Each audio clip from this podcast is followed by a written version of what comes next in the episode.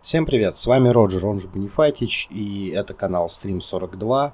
Сегодня мы поговорим об игре Vampire the Masquerade Bloodlines 2, которую в очередной раз перенесли.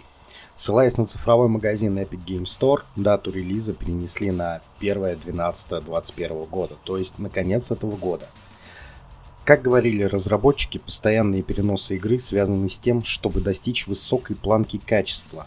Авторы уверяют, что решение задержать игру удалось им с трудом. Другие варианты рассматривались, но их посчитали менее удачными.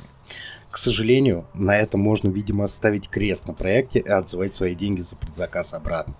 Несмотря на мое трепетное отношение к игре и миру ВТМ в целом, давайте сопоставим факты, что происходило с игрой за все это время. В марте 2019 года мир увидел первый трейлер игры и анонс экшен-РПГ VTM Bloodlines 2. Игру анонсировала студия Paradox Interactive, которая предоставляла нам такие проекты, как Crusaders Kings, Magica, Mountain Blade, Pillars of Eternity, Stellaris, Tyranny. Сразу было понятно, что игру стоит ждать, и к ролевой части не будет совершенно никаких претензий. Почти сразу после анонса игры в цифровых магазинах Steam и Epic Games Store открывается предпродажа игры, которая должна выйти в первом квартале 2020 года. И о чудо, после открытия предзаказа игры буквально через неделю мы узнаем, что несмотря на то, что геймплей широкой публике не показали, но журналисты уже успели оценить игру и рассказывают о ролевой системе игры, в которой будет множество вампирских кланов, бафов от вида крови укушенного, то есть кусаешь за злого человека, получаешь баф.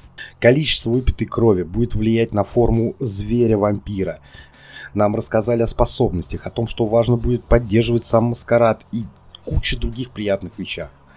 Чуть позже Nvidia официально сообщила, что разработчики Vampire the Masquerade студия Hardsuit Labs будет использовать в игре технологии компаний, такие как, например, трассировка лучей и сглаживание DLSS – Nvidia пообещал свою помощь в освоении технологий и их вводе в новую игру. Я начал подвывать от восторга к этому моменту в ожидании игры.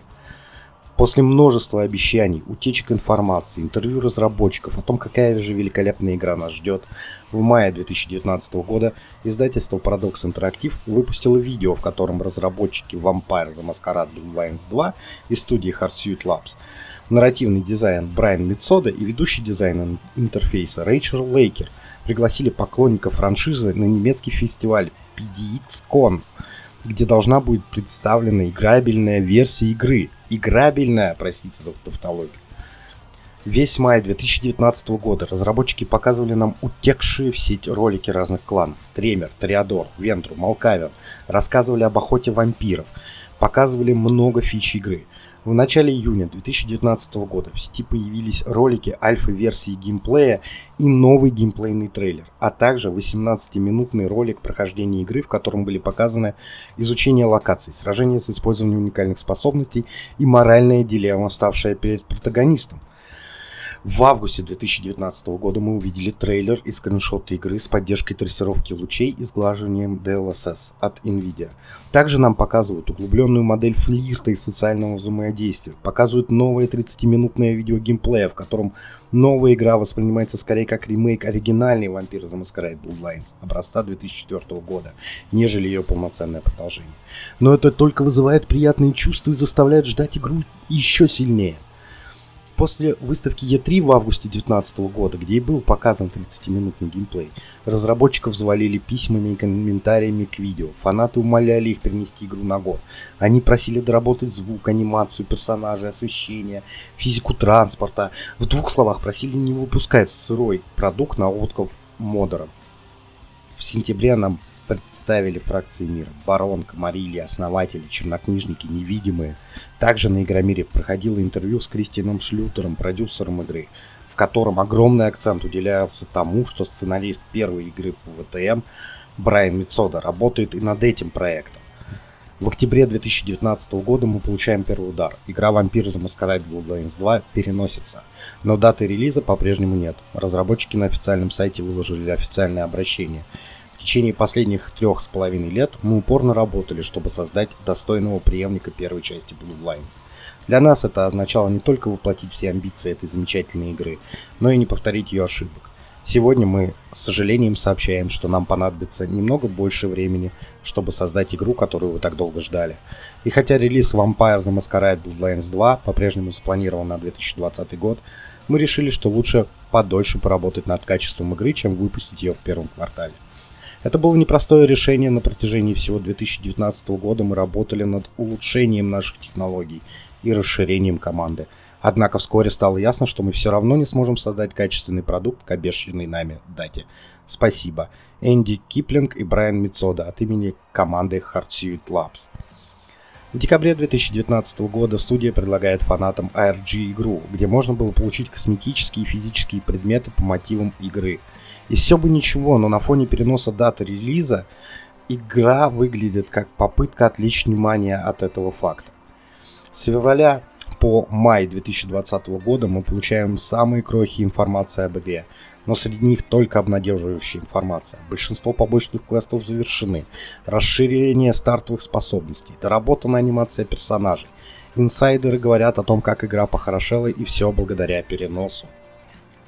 В мае игровое сообщество после долгого молчания разработчиков получает новый трейлер игры, скриншоты и заявление, что игра выйдет также на PlayStation 5 и почти сразу после этого студия Harsuit Labs рассказывает о том, что они только наращивают темп.